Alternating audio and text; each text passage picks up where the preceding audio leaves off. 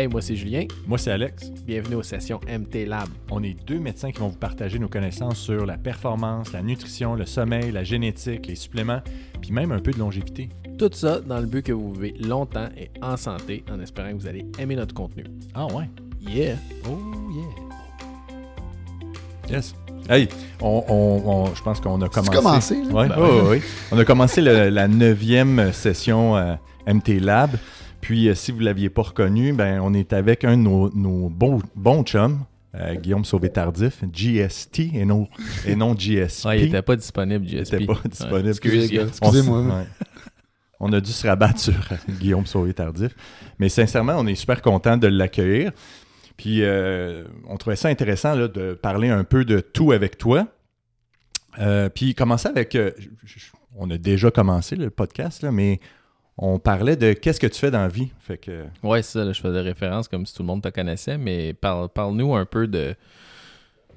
de qu'est-ce que tu fais dans la vie, puis t'es qui exactement, là, tu sais? Man, euh, euh, premièrement, je, je, je, conduisais pour venir ici, puis j'étais comme, oh, tu sais, ok, ok, je, vais- je vais t'avoir une loge, y a-tu des bâtons, y a-tu de, de l'eau Des citronnée, quelque chose, Ouais, tu sais? De la vodka.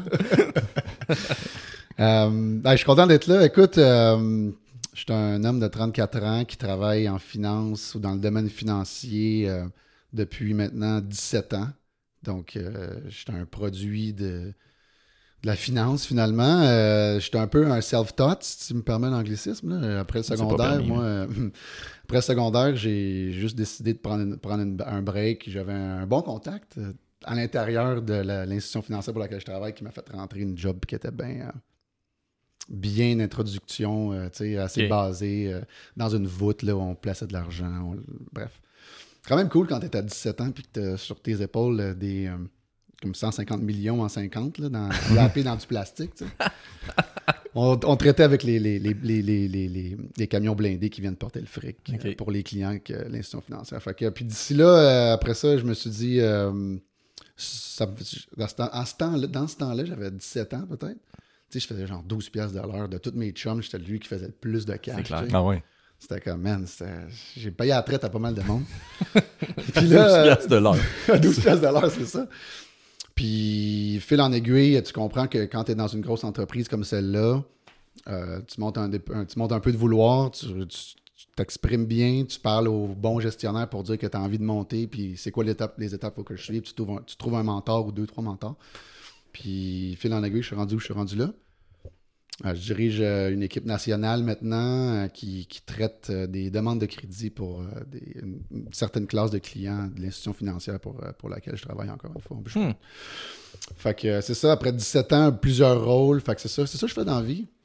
J'ai 24 employés au Canada, de la Saskatchewan à l'Atlantique. Avant le COVID, je passais beaucoup de temps dans les aéroports.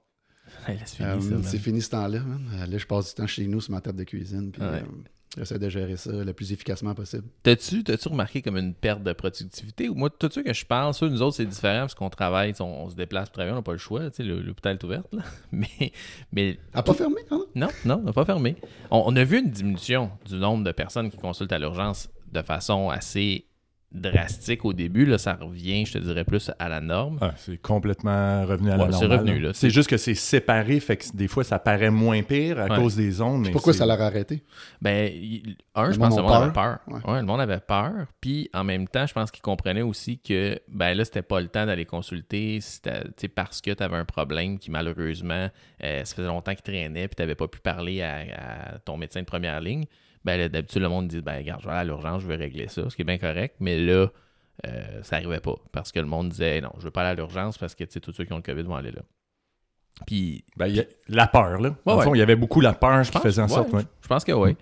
Il y en a encore, mais on dirait, on dirait moins.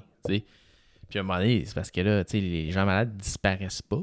Puis il faut qu'ils faut qu'ils viennent. là. Fait sais, on, on voit qu'il y a vraiment une réaugmentation. Mais si je regarde euh, les autres mes autres amis qui ont des jobs qui euh, peuvent pas se rendre à leur bureau puis qui ont eu la chance de garder leur job, euh, eux autres, ils me disent qu'ils travaillent plus de Ouais. chez eux. Ah ouais, absolument. Moi, le premier. Euh, tu sais, quand tu penses que tu as un modèle où tu passes une heure dans le transport en commun, fait que tu te dis si je pars du bureau à 5, je suis chez nous à 6, puis OK, là, c'est totalement le contraire. Je finis à 6, à 6, à 6h02, je peux avoir une poêle dans les mains avec un morceau de poisson dedans. Ouais. C'était pas ça qui est le cas. Puis je couvre une, une grande, une grande région. Fait que moi, j'aime quasiment mieux ça être de chez moi parce que ma gang de Vancouver, quand il est 3 heures pour eux autres, euh, il, est, il est 6 heures pour moi. tu sais. Fait que 6 heures, je peux dire, moi, je ferme les livres. tu sais, J'ai déjà travaillé ma journée. Mais fait que d'être chez nous, d'être faire du in and out au bureau, mettons, devant mon ordi, je veux dire, entre 4 et 7, ça me fait bien moins suer que de passer une heure dans le métro, faire mon souper, mettons, euh, placoter avec ma femme, euh, salut, comment ta journée était, puis là, à 8 heures, me réouvrir. Non, Ouais. c'est- un peu. Fait que moi, le premier, mais ouais, absolument, ils ont, ils ont doublé en productivité, je te donne. C'est un- fou, hein? Puis on dirait que sont, c'est pas nous autres qui les demandent. L'entreprise pour laquelle je travaille, ils ont été super pour dire à tout le monde, guys, continuez de, de faire ce que vous faisiez au bureau. On veut pas que, même. ouais. on veut pas que vous explosez, on veut pas qu'il y ait de burn-out, on veut vous, vous sentir euh, soutenu dans, dans le processus. C'est un peu le message que, le message que je véhiculais avec, avec ma gang aussi. Je leur disais, guys, tu sais, prends-la ton, ton heure de dîner, là, tu sais, puis va prendre une marche avec ton chien. Puis C'est important, là. Ouais. T'as-tu. Pour, pas, juste pour pas péter aux frettes, parce que là, Ouais. si on avait un, un moment où on en avait besoin d'eux autres, c'était là. Ouais. Puis si t'en t'en perds deux parce qu'ils ont décidé de donner euh, des journées de 12 heures pendant les deux premiers mois, t'es perds, c'est peut-être pas plus avantagé. Mais je le sais, ils en font plus. Ouais, hein? C'est c'est- c'est des professionnels aussi, là, c'est- ils aiment ce qu'ils font, ils sont dédiés, puis ils veulent aussi démontrer. Puis, mais ouais, ils sont beaucoup plus productifs. Ouais, hein. Mais ça, ça, ça remet en perspective là, tu sais, l'espace de bureau. Tu sais, comment Le on- modèle le actuel modèle, où on était le rendu, modèle Ouais. des- d'avant toute la technologie qui nous permet de, de- d'être en contact. C'est sûr, c'est pas pareil qu'une rencontre face à face, c'est sûr. Mais Est-ce qu'elles sont, est-ce qu'elles sont toujours nécessaires, Eh ces oui. rencontres-là? tu sais, le business trip, là, tu prends un vol le matin pour aller à Toronto puis tu reviens le soir, c'est-tu vraiment nécessaire Mm. pour aller parler à des gens une heure et demie? C'est-tu vraiment nécessaire? tu sais? Ça, je pense que ça a changé la perspective. Tu sais, le monde dit, ouais, regarde, finalement, on est capable de faire la même job, là. Mhm. puis on dépense moins, puis on prend moins de vols, puis tu sais, c'est. Tu ça, ça a du bon, là, quand même, dans tout ça. C'est sûr que les entreprises vont revoir un peu leur stratégie de real estate parce que Ouais, en loyer, en tout, là, tu sais, comme. C'est vrai. C'est pas toutes les grosses compagnies qui possèdent les buildings qu'ils ont. Il y en a Ben beaucoup oui. qui louent, tu sais. Hey, mon Dieu, en loyer, en frais de service, en taxes. Ça doit être énorme. T'as-tu, t'as-tu en- avec ton titre, t'as-tu remarqué si dans l'équipe, il y avait beaucoup de monde ou, euh, tu sais, qui ont eu besoin de- d'aide psychologique ou des choses comme ça? Tu sais, le- cette- ce, ce changement de travail-là, en même temps avec le virus, cette peur-là, est-ce que tu as remarqué s'il y avait beaucoup de monde qui avait eu, euh, qui avait nécessité d'aller voir le médecin, d'aller voir un psychologue, d'être en arrêt? Il y a ou beaucoup de ressources qui existent. là. Moi, j'en ai Ok. pas dans ma gang à, à moi qui ont eu besoin, là, malgré que je les ai. Je, les- je leur demandais souvent. au début, c'était à tous les jours, j'essayais de leur parler à chacun d'entre eux. Comment ça va? Comment ça va chez vous? Il y en a que leurs enfants, c'était à la maison, trois enfants. Ouais, comment veux-tu être productif? C'est fou, Ou comment veux-tu avoir un esprit de un esprit sain?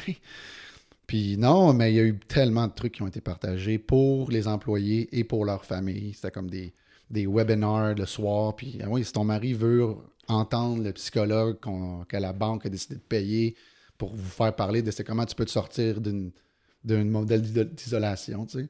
On les a sondés, mon gars, depuis les quatre derniers mois. là, la, la- la banque en tant que telle les a sondés au moins trois fois, tout le monde, incluant moi, je suis employé aussi.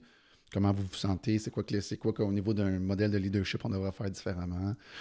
Fait qu'on les a sondés, puis les résultats sont, tu sais, ils se sentent supportés, je pense. Mais tu sais, il y avait eu des, beaucoup de témoignages. C'était comme, tu sais, moi j'ai pris cette job-là. Je me rappelle d'un témoignage que j'ai lu. C'était comme, moi j'ai pris ce travail-là pour euh, le- la collectivité, euh, me déplacer, voir les collègues.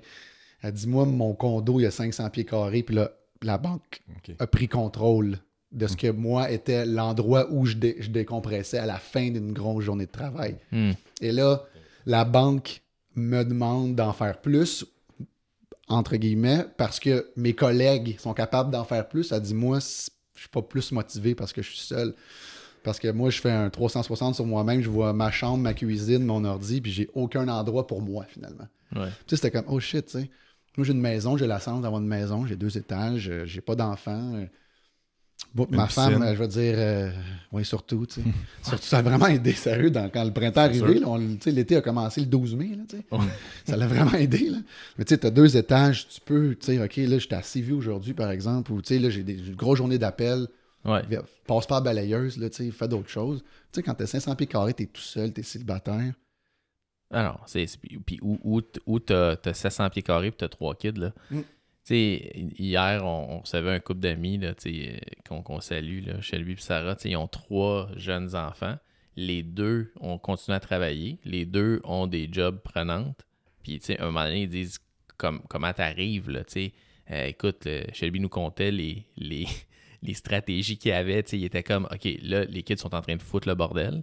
Mais c'est normal, tu sais, ils sont jeunes puis ils veulent bouger. Puis là, il est sur un appel, puis là, il est comme, OK, fait que qu'est-ce que je peux faire? OK, je vais les embarquer dans l'auto, je vais prendre l'appel dans mon char, on va aller chercher quelque chose au dépanneur, je vais leur donner des, des- de quoi manger pendant ce temps-là. Il dit, écoute, ça marchait pas. Puis tu sais, il dit, le monde au bout de l'appel, il voyait bien hein, que ça avait pas d'allure. Puis il dit, OK, guys, quelqu'un me briefera après, là, j'ai une situation, là.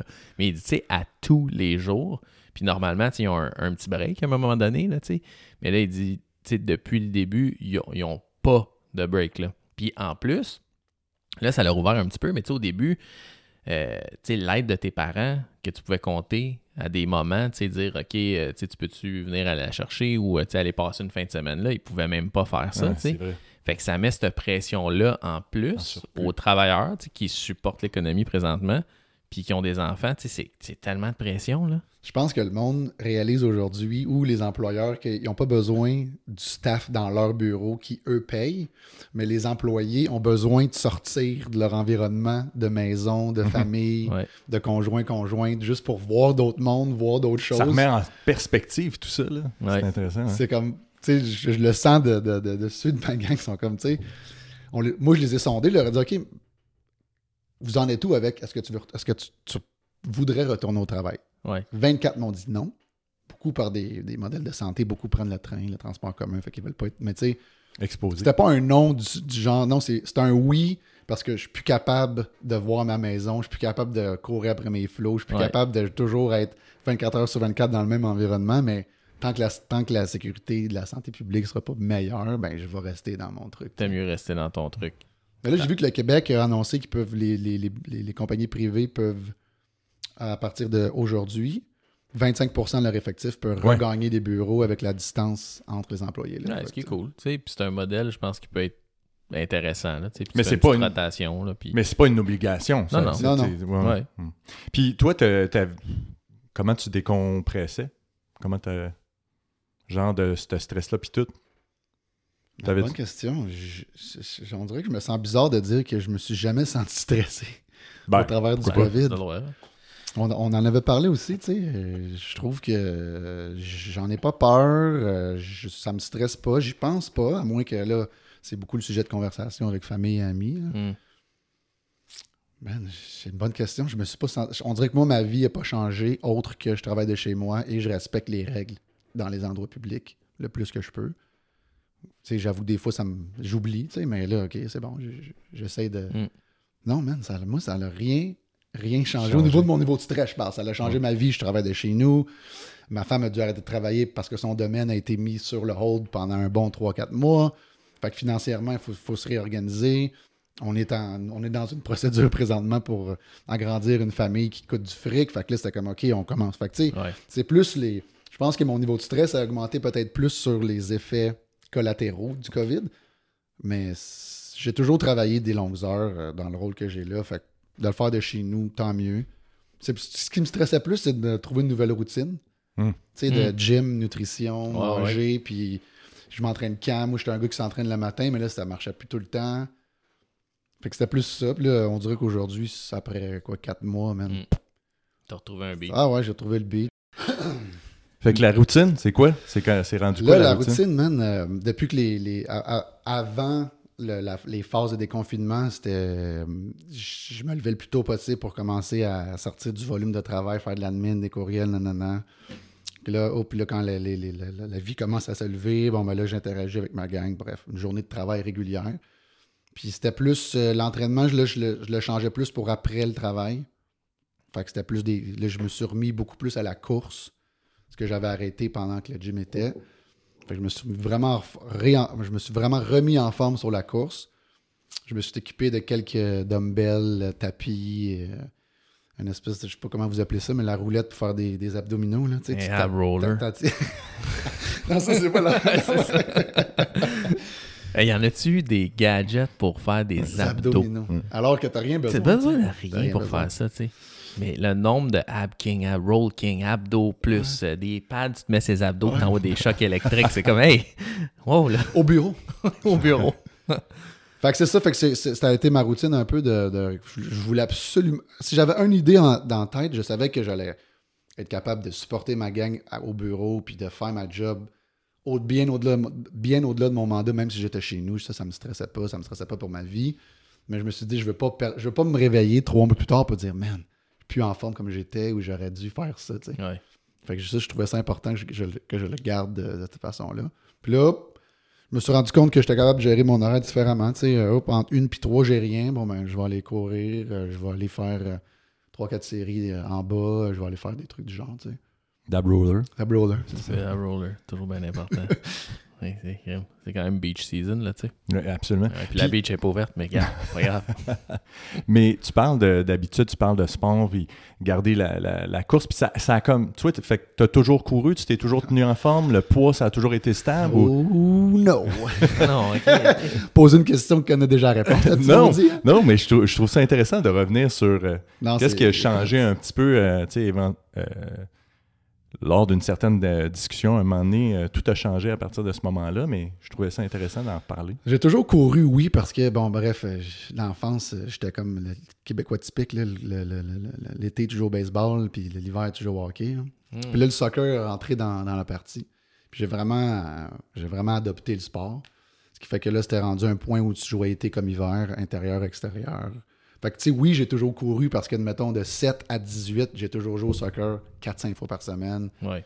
un niveau assez élevé où c'était comme 4-5 pratiques, puis sur les 4-5, il y en avait 3 que tu touchais pas un ballon, c'était juste de la course. Bref. Fait que j'ai toujours couru jusqu'à peu près 17-18 ans.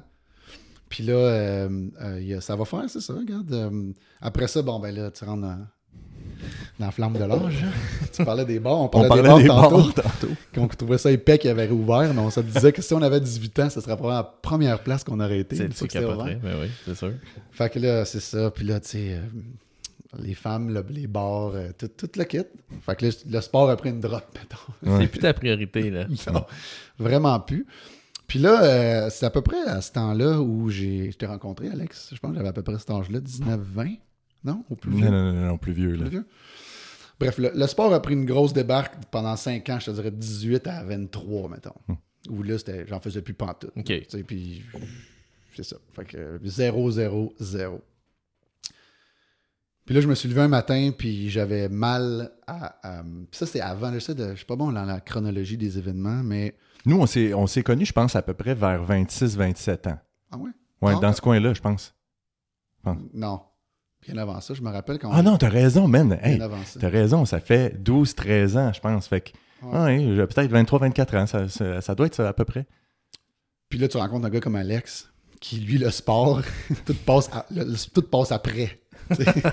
Le On sport. va-tu faire un petit training, les le- gars? le On sport vient d'en faire un. le Ouais, c'est pas sport grave. passe avant, mais à ce moment-là, je... puis c'est peut-être moi qui étais épique, je le voyais pas de cette façon-là. Ça aurait dû me motiver de, Ouais. d'en faire plus. tu sais, Mais en même temps, c'était pas ça ta mission de me motiver. Je pense qu'on avait des intérêts communs autres que le sport. Fait qu'on Ouais. on se rejoignait dans ces intérêts communs-là. Puis je me suis levé un matin, puis j'avais vraiment mal à un poignet. OK. Puis j'ai mal dormi, etc. Mais ça, ça, part- ça, part- ça partait pas. Un mois, un mois et demi plus tard, l'autre poignet. Mais tu sais, une douleur atroce, là. Pas une douleur euh, quand tu quand es sur le standstill, là, ça fait pas mal, mais dès qu'il y a un mouvement, que ce soit mon petit doigt ou aller chercher mon. prendre mon téléphone, euh, changer les postes de la télévision, ou euh, d'ouvrir un tiroir, ou de mettre mes bas, ou de mettre un t-shirt, c'était affreux. C'était comme si euh, mes ligaments avaient été sectionnés. Puis, puis tu remarquais-tu ta douleur? C'était-tu comme pire le matin ou pire après? Le matin, je te dirais que ça me prenait une bonne heure me, me dégourdir Ah au ouais. niveau hein? des poignets. ouais. Là, après ça, les genoux, le bas du dos. Là, je me mon matelas commence à être vieux. Ça doit être ça. Mais là, ça, c'est une période de combien de temps? Là? Assez vite, sérieux. Ça, c'est, c'est- tout ce que je te décris là, poignets, Ouais. genoux, bas du dos, peut-être un 5-6 mois OK. de douleur où, bon, ben, j'étais un tough, j'étais un gars. À tous les matins, là. Puis à tous Ah, les jours. Tous les jours. OK. Après ça, les chevilles ont embarqué. Je me suis acheté un nouveau matelas. Je pensais que c'était peut-être lié à ça, mais tu sais, le matelas, c'est rare qu'il y ait un impact sur les chevilles. là. Mais bon.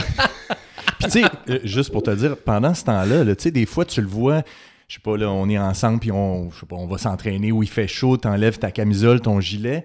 Puis, tu sais, la façon qu'il l'enlève, puis il se plaint de douleur, puis tout ça, puis t'es comme, voyons. Puis on riait un peu de lui à ce moment-là. Je veux dire, t'es un, t'es un gars, t'es jeune, tu sais, t'es comme. Ah, T'es un gars, t'es jeune, puis t'es comme. Mais oui, on arrête de niaiser, là, tu sais. Ouais, c'était exactement ça. Ouais. Puis à, à ce moment-là aussi, j'étais ben, colocataire avec un, un de nos bons amis aussi, qui lui aussi, le sport, ça fait partie de sa vie. puis il je me rappelle, il marchait jusqu'au bureau, il revenait à la course, puis moi, j'étais comme, man, je suis pas capable d'ouvrir un tiroir de cuisine. Fait que, fait que bon, de fil en aiguille, il passe une bonne année où je vis avec la douleur, puis là, c'est rendu ma mâchoire, je suis pas capable d'ouvrir ma bouche à une certaine, une certaine grandeur. Fait que tu oublies de manger un burger, par exemple. Puis là, je me bourrais d'Advil, je me rappelle. Puis les Advil faisaient, un effet qui, comparativement à la douleur que j'avais, c'était quand même, là, j'étais capable de vivre avec. Tu sais, j'arrivais, je me rappelle, j'arrivais à la job, puis le monde me disait, hey, t'as-tu mal à la cheville? Puis là, man, je leur ai inventé des affaires. Ah ouais, je me suis tout je me suis tout, tout à la cheville en fin de semaine avec mes gogoons, tu sais. De quoi j'avais peur de dire que. Mais oui, j'ai mal à la cheville, mais oui. Bref, fait que hum, je me suis raisonné, je suis allé consulter. OK. Ça a Ouais. pris. Fait que, tu sais, il y en a qui consultent après 6 minutes, qui ont un mal au cœur, mettons. J'ai- eu mal au cœur. OK. Euh, bon, on va attendre un petit peu, puis on va s'en reparler après. Toi, t'as attendu un an. Ouais. OK. J'étais allé voir mon médecin, puis il me dit Hum, on, va faire des, on va faire des tests, mais il dit Je suis pas mal sûr que tu as quelque chose qui s'appelle l'arthrite. Là, je dis bol, tu sais. C'est pas le cancer, fait que c'est pas un mot qui fait aussi peur, là, tu sais, qui, qui a fait. Mais- m'a dit Mais là, l'arthrite, c'est pas une maladie de vieux, c'est Ouais. pas. euh, J'ai toujours été capable de me plier tous les membres de mon corps avec extrêmement beaucoup d'aisance avant. Pourquoi là aujourd'hui, tu sais? Ouais. c'est héréditaire, bon, tu commences à te poser plein de questions. Fait que euh, tests sont revenus, j'ai été voir un spécialiste qui est, qui est- qui est aujourd'hui encore ma rhumatologue. Puis euh, pour me dire que j'avais effectivement la polyarthrite rhumatoïde, qui est une arthrite juvénile. C'est une maladie auto-immune, donc ça s'attaque à mon système. Mais là, corrigez-moi, les boys. Mais là, Non, tu non, non, ça, tu dois être même, euh, tu sais, à Tu force dois avoir de... lu beaucoup plus que nous Ouais, là-dessus. puis sincèrement, souvent, ceux qui ont des problèmes comme ça, c'est même... Ils nous euh, enseignent certaines affaires quand ils arrivent, puis ils nous parlent un peu. là. Faut pas Hey, je vais vous enseigner Ouais, quoi dans ma ça, vie? Ouais. Je suis content. Fait que ça, ça, une- ça attaque mon, mon système immunitaire. Puis l'arthrite, euh, c'est les joints, tout ce qui se plie. De, de ma mâchoire, de mes coudes, de mes épaules, tous les doigts, chaque jointure de doigt. Fait que euh, là, vite, le traitement a commencé. C'était beaucoup de comprimés à prendre, etc. Mais immédiatement, je me suis senti vraiment mieux. là. Ouais. La rhumatologue, elle comprenait pas comment j'avais fait pour me rendre au rendez-vous tellement que mon taux d'inflammation dans mon sang être épouvantable. épouvantable. Mettons, tu regardes des prises de sang, les gars, il faut regarder des prises de sang. Un taux d'inflammation de quelqu'un de normal est à combien? Ben, normalement, tu C'était zéro. T'as pas de zéro, marqueur. ouais. Ouais, ouais. Moi, j'étais à comme à 112. OK. Ça te donne une idée? Ouais. Fait que euh, j'ai- là, euh, vite sur un médicament qui, qui s'appelle le métrotaxate, Méthotrexate. qui est ouais. en comprimé. Ouais. Puis c'était, c'était, faut que je- c'était lundi, il fallait que je les prenne, je me souviens. Puis c'était 10 comprimés d'une shot. Moi, je- en tout cas, moi, ça, ça, ça me faisait peur parce que là, c'est quoi ça? C'est quoi je prends, Ils me collaient toutes les joues quand je les prenais. J'étais fort capable, je les goûtais. Pas capable de les prendre un après l'autre. Non, les 10 à la fois. je, bon, ouais, je voulais éliminer le problème. Puis là, ça marchait pas. Ça l'a diminué, mais j'avais encore extrêmement mal. Puis là, c'était comme, trouve-moi d'autres choses. Puis là, me- une- la rhumatologue, c'est une jeune. Fait que là, je suis pas en train de dire que les, les, les, les docteurs de- plus âgés ils sont plus fermés sur ce qui est nouveau ou sur ce qui est plus récent. Mais elle m'a dit, écoute, il y a quelque chose qui est nouveau. Puis nouveau en médecine, c'est pas deux semaines. là. Ça fait peut-être genre les nouveaux médicaments que je prends aujourd'hui, il y a peut-être même pas 15 ans d'existence. Ouais. C'est quand même nouveau en médecine, Ouais, ouais, 10-15 ans. Parce qu'il y a tout un processus pour que ça soit accepté, etc. Des fois, la molécule, elle existe, ça fait 5 ans, mais tu sais, il- c'est pas encore euh, euh, disponible, puis surtout pas nécessairement remboursé là, par l'assurance maladie. Là, tu sais. fait qu'il y, a- il y a ça aussi qu'il faut, euh, qu'il faut considérer dans notre cas. Là. Fait que c'est un médicament qui se, qui se met au travers des veines. Fait que moi, j'avais, je l'ai tellement refusé longtemps, ce médicament-là, parce que je trouvais ça dans ma tête, si je faisais pas la liaison, je vais pas aller. J'ai pas le cancer, Christy, je vais pas aller dans une chaise pendant deux heures me faire, inf- me faire infuser un médicament Mm. intraveineux. Fait que un autre, un autre affaire extrêmement épaisse que j'ai faite, j'ai combattu cette idée-là que ça aurait pu m'aider. Je continue à prendre les comprimés, à avoir mal, à, que ça s'améliore pas. Puis ces comprimés-là venaient un peu me, me, me, me- faire mal aux organes. Ouais. Parce que là, le foie, tu sais, tu prends 10 comprimés euh, deux fois par semaine, à un moment donné, euh, l'estomac, il dit euh, What the hell? Puis Ouais. Les effets secondaires, c'était. Il y avait des maux de tête, euh, la selle, la selle liquide aussi, Ouais. je te dirais. Puis. Puis pas fin, tu sais. Puis t'étais pas. J'étais pas. ce que- pas je- top, pas ce que, ce, que, ce, que, je- que je- que je sais, ce que je peux être. Fait que j'ai fait, OK, je vais y aller prendre ton Christy de médicament intraveineux. Puis ça a changé ma vie, messieurs. Nice. Parce qu'aujourd'hui, ça va faire. euh, tu vois, j'ai commencé à prendre ce médicament-là, j'avais peut-être 26, 27 ans. Parce que je me souviens, là, comme c'était hier à ma fête de 25 ans, j'avais encore extrêmement mal. Puis je me rappelle parce que ce matin-là, je me suis réveillé, puis c'était comme une bonne journée. Là, j'avais pas mal, puis je savais que j'allais avoir des festivités. J'étais comme, yes, tu sais, je vais pouvoir, tu sais, ça, me- ça, me- ça m'aidera pas me trop me préoccuper. Puis, puis je me rappelle, c'était pas longtemps après. Là. Mais tu sais, pour vous donner une idée, avant tout ça, ma blonde du moment, Ouais. puis j'en parle aujourd'hui à ma femme, comment que s'il y a une affaire que j'y dois, c'est ça. Man, elle, elle me lavait les cheveux, elle me mettait mes bas, elle Ah. m'enlevait mes bas, elle me déshabillait, elle m'habillait parce que j'étais incapable de faire tout ça. Mets-toi, mets-toi dans la tête. C'est euh, hallucinant, pareil. T'enlèves ton t-shirt, c'est naturel pour toi de le faire. Ben oui. Moi, c'était comme, il fallait, je pense, pendant une demi-heure, OK. Quel poignet me fait plus mal? Fait que je vais falloir que je prenne le, le- le chandail de cette façon-là. Il va falloir que je. Tu sais, c'était comme. C'était comme. C'est fou comment, tu sais, après, une fois que tu es pas guéri ou tu es contrôlé avec la médication, là, tu reviens en arrière puis tu te dis comment j'ai pu tolérer ça tout ce temps-là, C'est fou. cette douleur-là et ces choses-là. là. C'est Ben, fou. c'était juste- Tu sais, sur de le coup, De, la façon que tu me parles, t'étais pas fonctionnel zéro. là. Non, mais à part que tu me voyais boiter quand je marche, tu l'aurais Ouais. pas su. Tu sais, Alex, à moins que tu me vois enlever un chandail ou faire de quoi que de lever de quoi de l'autre, tu aurais senti que. Voyons, Chris, t'as. t'as 20 Jamais, j'ai jamais-. J'ai jamais douté quoi que ce soit, là, tu sais, que tu aurais pu avoir une maladie. Je me rappelle, que j'avais peinturé mon appart avec cette, cette dite blonde-là parce qu'on venait déménager ensemble. Puis, man, juste monter les quatre, les quatre marches d'escabeau pour découper le plafond, là. Man, c'était. C'était l'enfer. C'était monter l'Everest, pas de bottes d'hiver. Ça te donne une idée. Quatre marches d'escabeau. Ah, je vois le genre, là. Puis c'était des- de la ville des coups de gel aux 4 heures. Puis ça, ça me, ça me soulageait pendant une heure. Fait que là, j'étais comme, OK, tu sais. Oh Ça- my God. Fait que c'est un, peu le- c'était un peu le défi que j'avais. Puis initialement, ton médicament que tu prenais intraveineux, c'était quoi? C'est encore le même aujourd'hui. C'est le même. Ça s'appelle Actemra. Ouais. Puis, man, ça, je- chaque fois que je vois ma docteur, je tu m'as vraiment sauvé la vie avec cette idée-là. Merci de m'avoir poussé. Ouais. Que dire, tu sais, ça fera pas mal.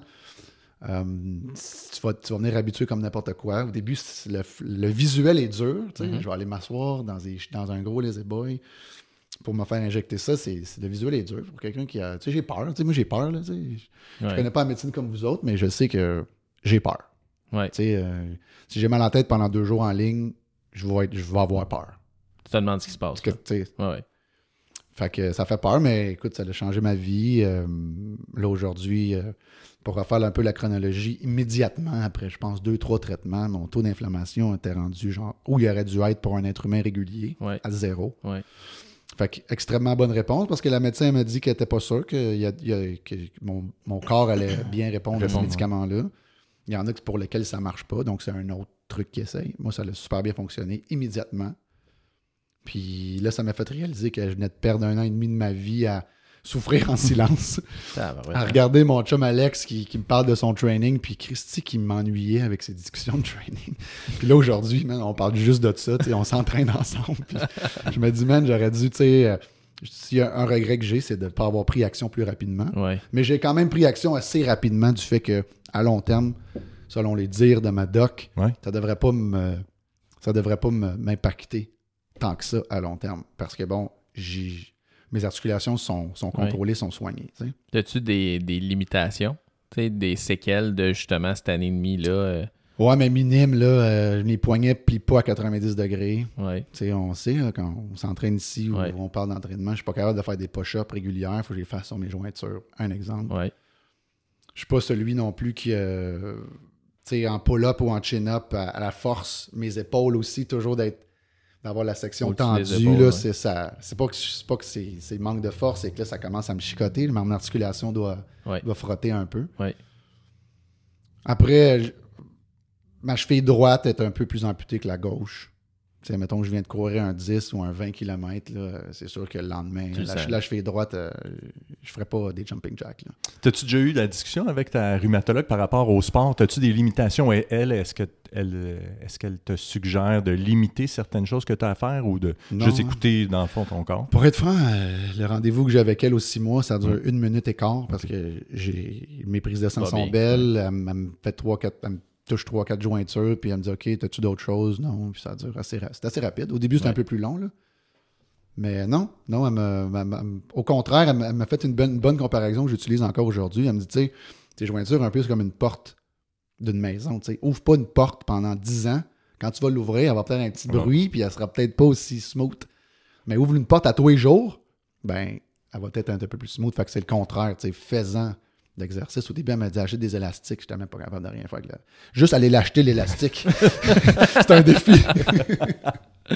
Nice. C'est fou pareil. C'est fou. Mais tu sais, puis t'as passé justement de, tu sais, de plus faire de sport pendant un bout de, à pas pouvoir faire de sport. Tu sais, au début, c'était par choix. Ouais, Après ça, ça. tu pouvais plus. Exact. Puis, euh, puis là, là tu, tu sais, tu dis, tu, tu repris, as repris la course, tu cours pas mal depuis un bout. Euh, tu t'as fait un, un demi aussi. Mhm. Euh, En septembre dernier, ouais. ouais. Tu sais, euh, je veux dire, tu pars de quelqu'un qui était pas capable de monter quatre marches d'un escabeau à courir des demi-marathons, c'est quand même un méchant step, là. Puis le fait que je pouvais pas bouger quand j'ai quand quand j'étais vraiment en douleur, mais qu'est-ce que tu fais quand tu bouges pas, tu sais? Ouais. Tu pognes du poids. Ouais. Fait que là, j'ai pris du poids, j'ai pris du poids, puis.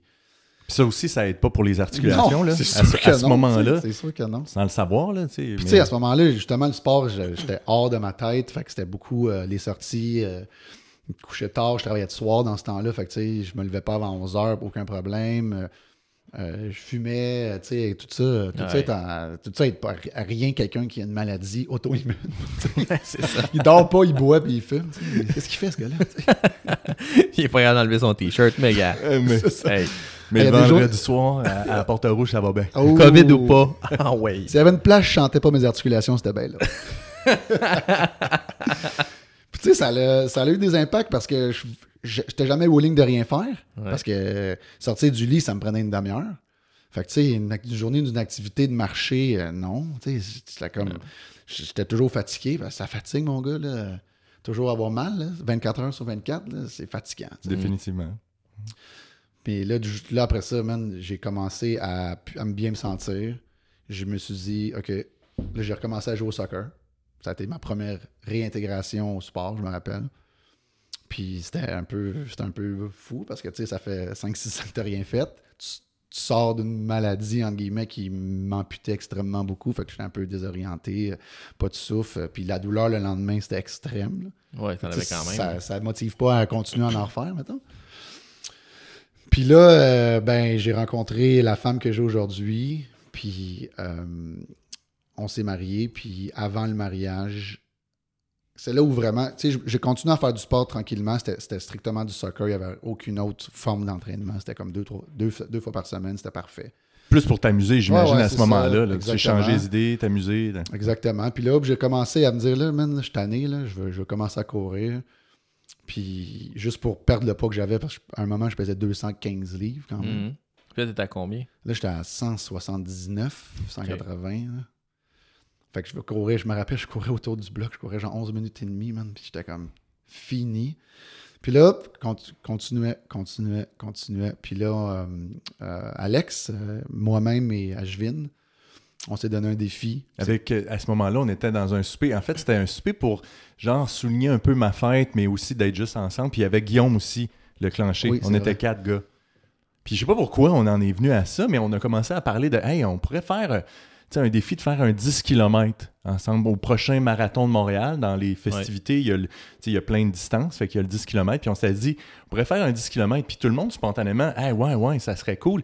Puis t'as Guillaume dans le coin qui est comme, OK, mais là, OK, mais là, il va falloir que j'aille courir ce soir. Là, Puis là il OK, je te dis, il est Ce soir. genre, il est 8 Je commence là, là. Non, mais tu sais, pour lui, c'était c'était de faire ça, ça allait être extraordinaire ou c'était Ouais. un gros défi à ce moment-là. Ben, c'est clair. Puis maintenant, tu sais, il fait ça, genre, il pourrait faire ça trois, quatre fois par semaine sans problème à une vitesse bien plus vite que moi, tu sais. Ouais. Souvent, on va courir ensemble, puis c'est lui qui doit m'attendre maintenant. Mais à ce moment-là, là, c'était de voir un peu le, le stress que ça lui donnait, puis de, OK, je veux, je veux être capable de le faire, mais là, il faut que je commence ça ce soir. Là. C'était, c'était vraiment Tu sais, intéressant. parce que comme- comme je te dis, je courais 12 minutes, j'étais mort. Ben ouais, 10 Puis km, là, c'est un même stress. 10 km, j'avais aucune idée. J'avais aucune idée, ça représente quoi 10 km? C'est combien de temps? C'est quoi qui se passe? Puis là, tu sais, tout de suite, on commence à parler de pace. C'est quoi ça un 10 pace? km. C'est quoi un pace? C'est quoi un pace, tu sais? Fait que. Hey, tu le fais-tu à ta fréquence cardiaque ou le pace, toi? Ouais, tu te pèses comment, toi? Pace. Mais attends, là, je vais le finir. Ben, Commencer, c'est quoi 10 km? Ouais, c'est ça. On Moi, je parle de pace- 3 heures, 4 heures? Moi, je pèse 210 livres. c'est ça. ça, là, j'étais pas équipé, tu sais, je courais avec des vieilles shorts. euh, quand je jouais au soccer, genre, quand j'avais 12 ans. J'étais- Puis là, bref, euh, il y avait le défi qui était lancé. Le perdant devait payer le souper au reste de la gang. C'était ça le défi. Fait que qui qui a perdu? Mr. Trash. C'est Trash qui a perdu. C'est moi qui ai perdu. Eh, hein. mais les gars se sont donnés parce que les temps étaient bons pour un Mais- premier 10. Là. mais- Tout le monde l'a couru en bas de 50. Mais attends une minute. Check le pace du premier kilomètre. Je l'ai gagné. Ouais. Mais tout le reste, j'ai perdu. hey, mais Je te, fais une petite- je, te, je te ramène en arrière, OK? Alex a toujours été pour moi un modèle dans le sport. tu sais. Ouais. Pas nécessairement l'activité qu'il fait, mais la discipline. Ouais. Parce que là, il est discipliné en salle. Oh, ouais. Puis là, on, là, là, puis là tu, mets- tu mixes là-dedans le mot défi. Oh shit, déjà là, on dirait que je partais avec une strike contre lui. puis là, c'était comme OK. Fait que là, man, je, je courais, je courais. On est le matin de la course. OK? Je suis nerveux, mon gars. là, Mais dit- là, est-ce que vous saviez à peu près vos paces puis qui court à Oh, en combien? on se les partageait au début dans un groupe chat, là, mais ça. on s'est partagé, mais honnêtement, moi non plus, j'ai jamais fait de la course de façon ouais. régulière. Fait qu'on sait, il y a personne qui s'est vraiment préparé euh, de façon optimale à ça. ouais. là. Fait que je t'avoue que, tu sais, on n'avait pas vraiment idée de. On avait une, une- une idée de à peu près dans quel temps on allait être, mais c'était vraiment grossier. là. Ouais, Fait ouais. que- Matin de la course, moi, je suis vraiment nerveux. Tu sais, j'étais arrivé là deux heures d'avance. Il faisait genre 4 degrés ce matin-là. Tu sais, c'était au mois de septembre. Ouais, ouais. Puis là, c'est vrai qu'il faisait froid. Là, ça part. Puis là, déjà là, on comprenait pas comment ça fonctionnait, si tu te souviens. Les Ouais. zones 2, zone 3. Puis là, on avait toutes des chiffres. Mais là, nous autres, le but, c'était de courir ensemble. Puis là, on était dans des zones différentes. Puis là, on a compris que pas quand tu veux, il n'y a personne. Il n'y a pas d'arbitre de zone. tu peux faire ce que tu veux. Ça fait longtemps que tu le cours, là. Fait que là, on part ensemble. Alex part comme une fusée. Là, tu te dis, ça y est. Là, je mets comme tout mon stress vient de se confirmer. tu sais. Ce gars-là, il est non seulement discipliné, mais il a, il a- il a trois poumons, il n'en a pas deux. tu sais. Puis il- là, C'était fou là, comment je partais. Là, j'étais comme, bah, fuck off. Ouais. Je vais le courir. Ouais. Puis, puis là, man, là, de fil en aiguille, on le rattrapait chacun notre tour. On le rattrapait chacun notre tour. C'est ça le gag aujourd'hui, c'est qu'il a fini dernier, tu sais, mais il est parti en fou. Je suis parti. Puis je me souviens, tu sais, on est, tu sais, on part, puis rapidement, tu montes la, la côte de Berry. Puis déjà rendu à la côte, fait que ça fait même pas un kilomètre. Je suis comme, oh, ok, ça va être dur, tu sais. Mais ça va bien encore, mais t'es comme, oh, je suis déjà essoufflé. vraiment parti Puis là, il y a. Guillaume qui est proche de moi, puis on revient vers le carré Saint-Louis, ou je sais pas trop quoi. Puis là, je commence à dire, hey, moi, j'ai déjà mal aux cuisses. Puis lui, il me regarde en disant, ouais, moi, ça va. Là, je suis comme, ok, je pense que c'est fini. Mais euh, avant, c'est à 2 km. j'avais déjà une bonne idée du temps. tu- Je reviens, je me suis Ah trompé, tu sais, parce que je- la première vraie course que j'ai faite suite à ce remise, cette remise en forme-là, à la course seulement, là. À ce temps-là, ma, ma remise en forme, c'était que de la course. Ouais, ouais. il y avait une course pour la fondation de la retraite où tu pouvais faire un 5 ou un 10 kilos. Puis moi, j'avais déjà fait le 10. C'était comme, ça a été mon premier défi. Puis là, j'ai réussi à faire le 10. Je pense que c'était comme une affaire comme 44 minutes, là, 45 minutes. Puis. 45, je pense. T'avais fait 45. 45. euh, ouais, Fait que là, c'était comme OK. Fait que là, j'avais une base de où je voulais avoir. Je voulais faire mieux que 45. Fait que Ouais. je m'entraînais pour faire ça. Mais quand je l'ai vu partir, lui, il, il, l'a fait il, il voulait le faire en 32. Il s'en allait le faire en j'étais à 32. moins de 4, là, 3,49, je pense, de pace. Ce qui est pas, tu sais, par rapport à toi qui as déjà fait du triathlon, c'est pas nécessairement extraordinaire, ouais. C'est vite. Mais c'est vite. mais là. c'est quand même une ouais. bonne vitesse. là. Tenir ça 10 km de temps. là. Ouais, ouais, ouais, ça Ouais, aurait Sois un athlète, là, je veux dire. Ouais. Absolument. Faut- faut je que dis pas que t'es pas athlète. Faut que que t'aies dédié beaucoup de temps puis de méthode. Oui. Ouais. Parce que moi, mon expérience, ouais, Beaucoup de courses aussi. Oui, ou, ou, tu sais, qu'il faut que tu aies une bonne base cardiovasculaire. Tu sais, les, puis tu entraîné spécifiquement pour la vitesse. Parce que tu es rendu à un certain pace à la course, en bas de 4 ou 3,50, c'est, c'est, oui, il y a- il y, a beaucoup de, d'éléments d'entraînement, mais il faut que tu ailles vraiment volontairement travailler énormément sur ta technique puis ta vitesse. Parce qu'à un moment donné, tu vas vite. Moi, je me rappelle dans le temps où je faisais mes meilleurs 10 km dans les, dans les triathlons, j'avais l'impression que je pouvais pas physiquement courir plus vite. C'était à combien de temps que tu les faisais?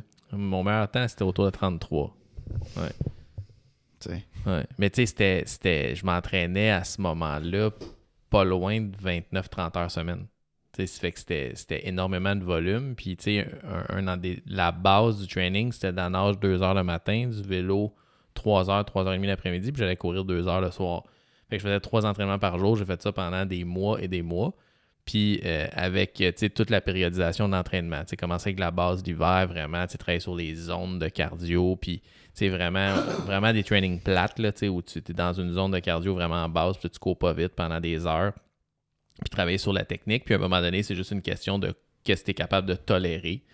Puis, puis tu sais, je me rappelle, quand j'avais piqué vraiment, c'était sur cette espèce de, de, de, de lancer-là où j'avais pas l'impression que je pouvais aller plus vite. Les gars qui me dépassaient, c'est parce qu'il était- il y avait plus de vitesse à un moment donné. là, tu sais. Au-dessus de ça, c'était dans un Génétique, puis tout, là. tu sais, Ben, Au-dessus de ça. plus, non? tu sais, plein d'affaires, mais tu sais, moi, je pense que c'était le mieux que je pouvais faire. C'est ça, exactement. Puis, puis j'étais bien j'étais bien content. Là, Tu sais, j'ai, par- j'ai parti, moi, là, de- du, du premier duathlon que j'ai fait. euh, j'avais de la misère à courir en bas de 5-15. Le duathlon, c'est sans le vélo? Euh, c'est pas de nage. Fait Ah, que, c'était c'est deux ceux que je faisais, les premières distances, c'était 2 km de course. Fait que tu fais comme 2 km assez vite. Ça, ça allait bien, tu sais. Puis après ça, tu faisais 40 de bike, puis tu finissais avec 8 de course, ce que je faisais dans ce temps-là. Puis, euh, tu sais, je me rappelle, le premier 2 km, je partais un peu à la Alex, là, tu sais, comme une balle. Là, j'allais sur mon bicycle, t'avais le temps de récupérer un peu, puis mon dernier 8 km, j'ai de la misère à le faire en bas de 5-15. Vraiment de la misère, tu sais. Mais, fait que, tu sais, je suis parti, j'étais pas un bon coureur, puis j'ai fini à faire des temps, là, tu sais, c'était un peu, un, peu autour de 33, là, un peu en bas de 34. Puis, euh, mais ça s'est fait sur une méchante longue période de temps, puis, tu sais, vraiment euh, travailler énormément sur une périodisation, tu sais. J'avais acheté le, le Triathlete Training Bible de Joe Friel, puis j'avais suivi ça à la lettre. Puis ça a fonctionné. J'ai toujours eu un peu plus de potentiel pour le cardio. Je ne suis pas un gars super euh, puissant. Tu, sais, tu me dis de sprinter, je me fais laver par tout le monde. Ouais, c'est- ouais. hallucinant. Non, mais on a déjà essayé. comme- non, mais c'est même. Andrea, sa femme, elle- Puis elle, elle a une génétique plus Ouais. de puissance, elle puis son frère, là, ça n'a pas rapport. Puis elle me démolit. Là. Mais sur combien C'est quoi la distance? Mais mettons un sprint? 100 mètres, là, elle, elle me démolit. Là. Puis, puis j'ai jamais été bon là-dedans. Mais au secondaire, je gagnais les cross-country et ces affaires-là de course alors que je m'entraînais pas. Fait que j'avais plus de potentiel pour des activités de cardio. Là.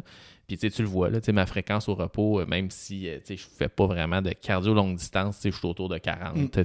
J'ai toujours été plus prédisposé à ça, mais tu te rends compte que oui, tu as la prédisposition, mais si tu mets pas le temps, ça, ça sert à rien. Puis, puis après ça, il n'y a pas juste le temps, mais il faut que tu fasses de la pratique délibérée, de dire je veux vraiment aussi m'améliorer. Tu sais, tu tu penses que courir, c'est pas technique, là. Ouais, c'est. c'est- Hey, Je c'est sais- ben, je pense que tu le réalises quand tu cours. c'est ça. Ouais. Tu sais, à un niveau, puis t'es comme, OK, mais là, ce qui m'empêche, c'est que je cours croche. Là. Je cours pas tu comme du le monde. talon, ouais, c'est ça. Ouais, j'ai fait des cliniques de course, plein d'affaires. tu sais, Le bref, VO2 max. tu lis là-dessus, ouais. Puis euh, même affaire pour le bicycle, tu, tu te dis pédaler. Dire, comment il peut pas avoir de, de technique pour pédaler? Écoute, je me rappelle faire des drills sur un bicycle stationnaire, de pédaler à une jambe pendant 5 km pour améliorer ta, ta- ton Wow. efficacité de pédaler. Là, pédaler d'une jambe, pédaler de l'autre jambe. Euh, puis de, de, de, de- de- il y a plein de pointeurs techniques puis d'ajustements de vélo. Tu sais, rendu à un niveau, à un moment donné, c'est ces affaires-là qui font la différence. Au triathlon, c'est la vitesse que tu fais tes transitions aussi. euh, C'est la gestion de la course. C'est rendu vraiment spécifique super à ce moment spécifique. Puis je me rappelle, la quantité de travail pour arriver à, à ce niveau-là, pour moi, c'était quasiment 30 heures semaine. Puis l'année d'après, je m'étais entraîné vraiment moins. J'avais peut-être coupé une moitié le volume, mais je me considérais quand même encore en shape. Puis j'étais à 8-10 minutes de mes temps de l'année d'avant. Mais ce 8-10 minutes-là fait que t'es top 3 à top 50. là. Tu sais, c'est énorme comme gap. là. C'est impossible à maintenir. En tout cas, pour moi, c'est ça qui a été euh, la réalisation. Je dis, ouais, tu sais, c'est bien le fun, là, mais tu sais, j'aime mieux courir 10 en 42, 43, puis tout le temps, Ouais, que, c'est tu ça. sais, de donner l'effort pour aller couper ce temps-là qui est hallucinante, là. Mais- c'est- Mais moi, disons- je- moi, je me suis écœuré aussi. eh, je- Je me suis écœuré. Euh, Même chose avec la natation, là, après 15 ans de natation. Toi, tu ça a fait la même aussi, là. Ouais, Ouais. exact. Ce qui, ce qui me rentre pas dans la tête, moi, par rapport à périodisation puis tout ça, là, puis souvent je- j'en discute avec toi, c'est, tu sais, il y a la, la- la notion là, que 80-20 où tu dois faire du 80% de ton entraînement à basse inten- intensité. Pour moi, ça, ça ne fit pas dans ma tête, ce modèle-là, même si c'est toujours ça que je regarde dans un podcast, Ouais. c'est ça que tu me parles. Ça, je trouve c'est- fascinant, cette, euh, ce, Ben, ce domaine-là. là, C'est- de... C'est du monde qui ont fait plein d'études justement en physiologie de l'exercice. puis qui, ont, qui ont- sont arrivés avec des modèles. Puis tu sais, la périodisation, c'est un modèle. Il y a plein de formes de périodisation. Il y a des types là, inversés. Tu sais, il y a plein de façons de périodiser ton training. Puis dépendant où tu habites aussi, là, tu sais, il y a des affaires que tu peux pas faire en Amérique du Nord que tu pourrais faire si tu restais proche de l'équateur. là, tu sais. Il y a ça aussi, là, l'hiver, nous autres, là, tu sais, faire du vélo, euh, ça marche pas. À moins que tu aies un camp d'entraînement ailleurs, tu peux pas. Euh, mais, mais tu sais, le principe, c'est la même affaire en force. Tu sais, les meilleurs powerlifters au monde, ils s'entraînent rarement à un load maximal. Ils sont quasiment tout le temps à 70-75% Puis, euh, à un moment donné, ils se préparent, ils build up leur force là-dessus, puis ça travaille le système nerveux à exprimer leur force le plus vite possible quand vient le temps de faire un PR le jour d'une compétition. Il y avait un dude là, qui. Sais quoi dans son nom, là? C'est. euh, il, il avait squatté un moment donné une affaire comme 950 livres, là. Euh, Puis, tu sais, il, avait dit ce qui était hallucinant, c'est que pendant sa période d'entraînement, pour se rendre à squatter 950 en compétition, il n'avait jamais levé aussi lourd. Le plus lourd qu'il avait levé en, en entraînement, c'était 830, 840. Ce qui est une Mais, il- différence. mais il trustait sa technique, il trustait son, son, son programme, puis il voyait qu'il s'améliorait, puis il était capable de dire ben si je me suis entraîné à ce pace-là, puis que je levais un 75-80% euh, de mon 1RM tant de fois, avec cette facilité-là, puis cette vitesse-là, je suis confiant qu'en en compétition, je vais mettre ce poids-là sur la barre, puis je vais le faire. Mais tu sais, c'est comme tu t'entraînes pas à, courir un triathlon ou un 10 km, à courir un 10 km dans panne tout le temps. Mais disons, moi, c'est le contraire que je voyais jusqu'à tout récemment. Dans ma tête, quand je sortais, il fallait que la plupart du temps, je m'approche d'un pace de que j'allais faire.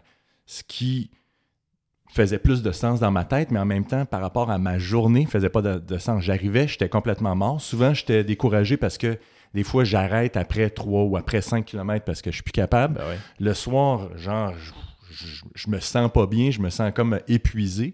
Fait que ça faisait pas de bon sens. Fait que ça fait bien du bon sens, là, tout ça. Mm. Mais mentalement, j'ai toujours de la difficulté à le concevoir, ce Ouais. concept-là. là. Puis, puis c'est difficile, c'est difficile à faire parce que tu sais, trois quarts du temps, quand tu vas courir avec tes chums, ben tu essaies de suivre l'autre. Ouais, exactement. Puis, la plus- à moins que tu sois très, très matché au niveau des skills puis du niveau de, de forme, c'est le fun d'avoir un partenaire d'entraînement. Mais, tu sais, mettons, tu te dis, mon objectif d'entraînement, c'est de faire de la base puis être dans un zone 2 à peu près pendant 1h45. Ben, ça veut dire, si ton chum n'est pas à ce niveau-là, ben, tu seras pas dans la bonne zone puis ton entraînement, il n'aura pas plus. servi à ce qui est supposé de servir.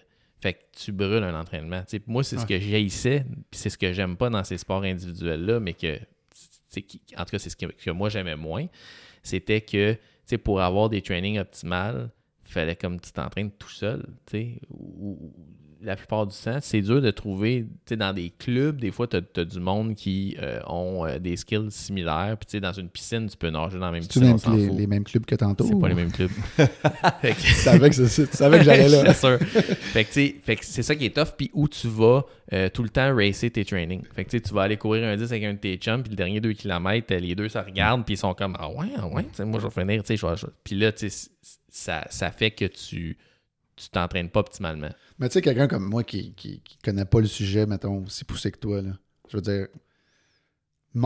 Parce que moi, dans ma tête, m'entraîner, c'est m'entraîner. Tu Oui. comprends? Là, quand je voulais m'entraîner pour courir, je savais qu'il fallait. Je savais que Là, mon entraînement de course, ça allait pas être des dumbbells. Ça allait être de la course. Ouais, ouais. Puis je, je me donnais comme je pensais que j'allais me donner à la course. Ouais. Right?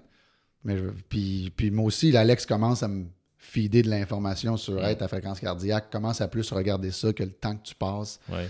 Dans ton training parce que si tu te brûles, ben, tu vas te brûler parce que le lendemain, tu ne pourras pas te, réentraîner ou le Mm. surlendemain, tu vas être encore en récupération, par exemple. Mm. Mais je me dis, c'est quand même mieux que manger une patate frite. Si je m'entraîne à tous les jours, 100%. dans, dans le fond, dans le tapis, c'est ma décision de le faire. Oui, tu sais, à un moment donné, c'est pourquoi tu le fais. Tu veux-tu gagner une médaille? Si la réponse c'est je m'en fous de finir premier ou dixième ou centième dans une course, Je veux juste me sentir fais, bien. fais juste t'entraîner comme tu te le sens. Puis qu'est-ce que tu penses avec le commentaire que tu viens de faire des les, les trainings à haute intensité, à intervalle? là? Ça, c'est dans le tapis tout le Mm. Ouais, long, ouais. à chaque fois. Y a Ouais. pas, tout le monde est à 150 de fréquence, 160. Ouais. Puis, puis- On en parle souvent de ça. Ouais. puis tu sais, donc, tout est en train de dire. Ben, Ben. je suis pas en train de, de- Je veux pas te mettre des mots dans la bouche, Ouais. mais c'est pas l'idéal ou c'est l'idéal peut-être de le faire une fois de temps en temps ou c'est. Je pense que ça dépend de pourquoi tu optimises. Sais, si tu regardes, mettons, pour la perte de poids, physiologiquement, on pense que faire du zone 2, c'est mieux pour brûler du gras, mais tu regardes les études, faire des, des, des entraînements euh, à haute intensité, là, du HIT, là, a plus de potentiel pour la perte de poids. Mais encore une fois, euh, une C'est personne. ça qui rend le plus en forme. Ça va te rendre en forme pour faire du hit. Mais si je t'amène faire du basic pendant 3 heures, si tu n'as jamais fait de cardio dans la zone 2, tes, tes mitochondries n'ont pas la bonne, la bonne quantité dans tes, dans tes fibres, dans tes muscles, puis tu vas pas. Tu, tu vas pas être capable de le faire. Tu sais, C'est des entraînements spécifiques, mais c'est quoi le but derrière ça? Tu sais, Si, puis puis est-ce que tu vas être capable? Est-ce que c'est la meilleure stratégie pour quelqu'un qui s'initie au sport? Tu vas-tu plus te blesser? Est-ce que tu vas tomber malade plus souvent parce que tu taxes ton système de façon beaucoup à une intensité grande à chaque fois? Écoute, il n'y a pas une recette qui marche pour tout le monde, puis il y en a qui sont vraiment spécialisés sur trouver qu'est-ce qui est mieux pour toi. Moi, moi la stratégie que j'ai pour ma santé, c'est d'essayer de développer euh, chaque, si on veut, euh, aspect. Fait que oui, je vais faire du hit quand je suis récupéré, quand je suis en forme, puis je vais faire une session d'entraînement qui est plus courte à une intensité de 9 sur 10. Là. Puis il y a des fois que je vais faire, non, là aujourd'hui, un peu comme on veut faire tantôt, on va faire un 2 heures de steady state dans un range où tu peux tenir 2 heures sans problème. Fait que moi, je pense que c'est important de travailler pendant tout ça. deux heures. là. Ben non. Puis je pense, puis tu travailles différents systèmes. Fait que moi, je suis plus pour périodiser, même si tu dis, Hey, moi, ma passion, c'est le CrossFit. Le CrossFit, c'est, c'est, tout le temps all out. Mais je te garantis que les athlètes de CrossFit qui sont sur la scène internationale sont pas all out dans tout leur training. Ils périodisent leur training pour piquer à une compétition. Mais la plupart des gens qui font du CrossFit, ils font six jours semaine dans panne. Écoute, Inox, ça va avoir des Ils sont résultats. Il- Non, mais il va avoir des résultats, mais est-ce que c'est la façon la plus intelligente de le faire? Tu sais, je suis pas certain. Euh, puis tu as le droit d'aller au CrossFit puis dire aujourd'hui, ben, tu sais, le poids prescrit, c'est ça. Mais aujourd'hui, moi, c'est une journée que je step back, mais je me fous du temps que je mets sur le tableau ou du nombre de reps que je mets sur le tableau. Je m'en vais le faire juste pour être actif, puis je vais le faire à une intensité moins grande. Tu as le droit de faire ça. Ah ouais. Ça, Moi- c'est peut-être une des façons faciles, mais des fois difficiles Une parce fois que, que t'es là. une fois que tu es là, puis avec la compétition, puis avec les gens, tu sais, compétition, une saine compétition, je Oui, pense oui. pas là, de, de vouloir battre tout le monde, mais juste de dire c'est entraînant, surtout quand tu as peut-être un chum qui est là en même temps, tu veux le suivre ou des choses comme ça. Fait que, comme on dit, des fois, c'est tough de, de respecter ce que tu t'es dit. Puis, tu sais, faut pas t'oublier, l'entraînement, ce qui fait que tu progresses, c'est quand tu récupères. C'est pas pendant ton entraînement. Non. Tu sais, le monde oublie là, que l'adaptation se fait quand tu es off. Puis quand tu es un athlète élite international, être off, ça veut peut-être dire aller courir 45 minutes à basse intensité. Mais pour nous autres ici, là, être off, c'est être off. Tu sais, C'est d'aller marcher dans un village, là, puis euh, prendre une marche dehors ou regarder la TV. Ça, c'est être off. Dans un village? Oui. Pas dans une ville. À tu marches dans un village. À Carignan. OK? Excellemment. Mais tu sais, c'est- c'est c'est un peu Ouais. ça. C'est un peu ça la c'est bon parce que, écoute, moi, euh, j'écoute moi aussi, j'écoute des podcasts euh, sur l'entraînement. J'écoute Ouais. mon, mon chum Alex qui me donne la majorité de l'information euh, dont j'ai besoin, je pense. Euh, quand je viens ici aussi, c'est souvent un sujet de Ouais. conversation. Je trouve aussi que tu apportes une, Julien une, une- une idée différente parce qu'Alex est dans le tapis. Moi, je trouve qu'Alex est dans le tapis tout le temps.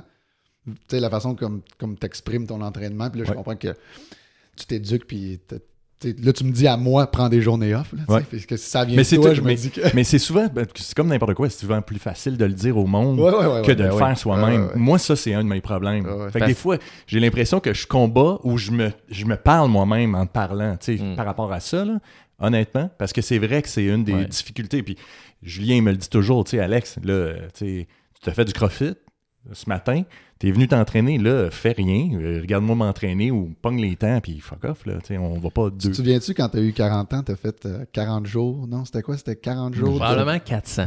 40 jours d'entraînement Ouais, je fais des, straight. des, des challenges. Des challenges. des Puis là, il y challenges. avait un petit calendrier Oh collé sur son îlot. Là, écrit, OK, Avec 5 trois kilomètres. couleurs de marqueur. Ok, ça, ça Non, vient mais d'être c'est ça que je te aujourd'hui. dis. Ouais. dis- Je veux dire, moi, j'admire cette ouais, discipline-là, Puis. Pour... puis tu sais, à la fin de la journée, tu sais. Moi, j'étais heureux. Écoute, c'est ça ouais, qui est puis- important. Puis si tu te sens bien, go for it, mais tu sais, écoute ton corps aussi. T'étais surtout célibataire, tu. Mais non, mais si un matin, tu te lèves, t'es comme, aïe, aïe, je suis fatigué, puis je commence un rhume, mais il faut que tu apprennes aussi à dire, sais-tu, je vais peut-être prendre une journée Ouais. plus tranquille. Je vais peut-être, tu sais, je vais peut-être me calmer, tu sais. Prendre une marche dans un village. Écoute, moi, j'ai modifié, en tout cas, parce que là, une fois que la- je me suis donné dans la course, puis là, OK, on a fait le 10. Ouais. On a fait un autre 10 à Ottawa l'été passé. On a fait le 21. Mais entre le- les deux premiers 10 que j'ai fait le- pour l'arthrite, puis le premier qu'on a fait en défi, là aussi, avec tes conseils, j'ai commencé à inclure d'autres trucs dans mon entraînement. Là, je, ne faisais plus que de la course. là. Je Ouais. commençais un peu à toucher les poids, apprendre à- un Ouais. peu comment ça fonctionne. Mon background de soccer, le soccer, c'est beaucoup du stop and go. Ouais, me fait que j'adore le hit. ouais, J'adore être dans le tapis Ouais, pendant ouais. 45 minutes. Mm. J'adore sortir de là complètement vidé, les veines, s'ils veulent te péter sur le bord de la tête. ça, j'aime ça. tu sais. Fait que j'ai continué à en faire pendant le COVID. Puis là, je- tu sais, j'en faisais peut-être 3-4 fois par semaine. Je me faisais mes propres trucs euh, avec mon propre corps, mais aussi avec les, avec les dumbbells Ouais. que j'avais. Ton ab roller. C'est ça. Ouais. Mais, je Son fais- propre corps. Son On n'est pas avec un corps d'autre. Je connais pas le corps de quelqu'un d'autre. ouais. mais après ça, je me, fais- après que je faisais le 45 minutes, je faisais genre un 5 km de cool down. Ouais. mettons, à long. Là, tu sais, je- je, je- je le faisais peut-être, je te dirais, je sais pas, en 31 minutes. Ouais. Tu sais, à, à rythme cardiaque, là, vraiment pas dans le tapis, à 130, etc. Ouais. Puis je trouve que j'ai commencé à faire ça.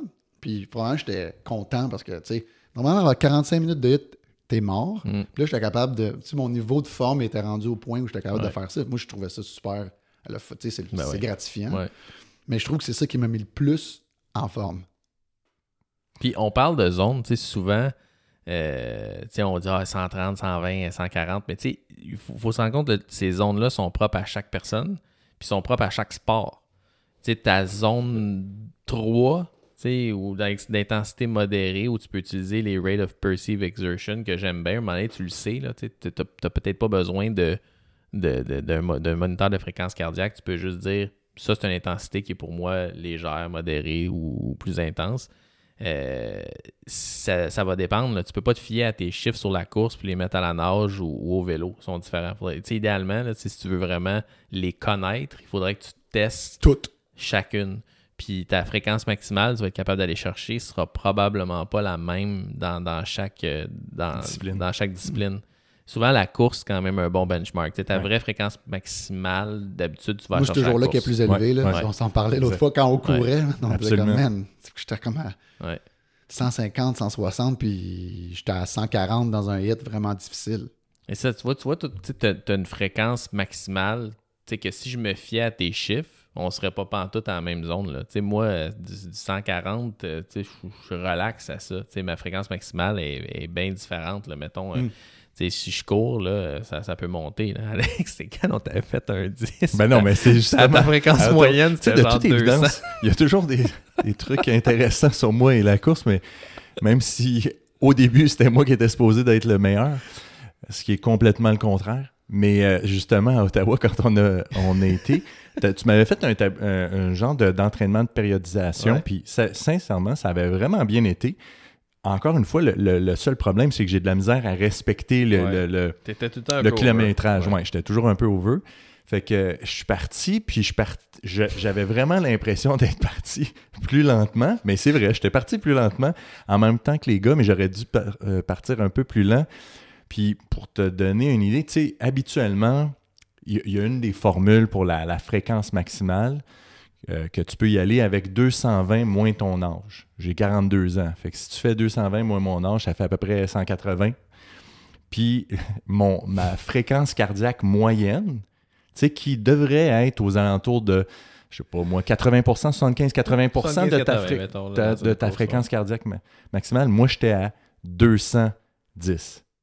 De, de maximal, mais j'étais à 200 de De fréquence moyenne. Ce qui a complètement pas de bon sens. C'est complètement. C'est c'est le bord de la crise de cœur. Oh, oui, exactement. là. Mais tu sais, fait que tu vois, il faut que tu testes parce que tu sais, si tu calcules tes zones juste avec 220 moins ton âge, ben, un, tu serais pas dans les bonnes zones pour Mm. toi, mais tu sais, honnêtement, 200 de moyenne, c'est. c'est Mais à ta défense, c'était une course qui était dure. C'était le C'était- soir. C'était le soir, il mais mouillait.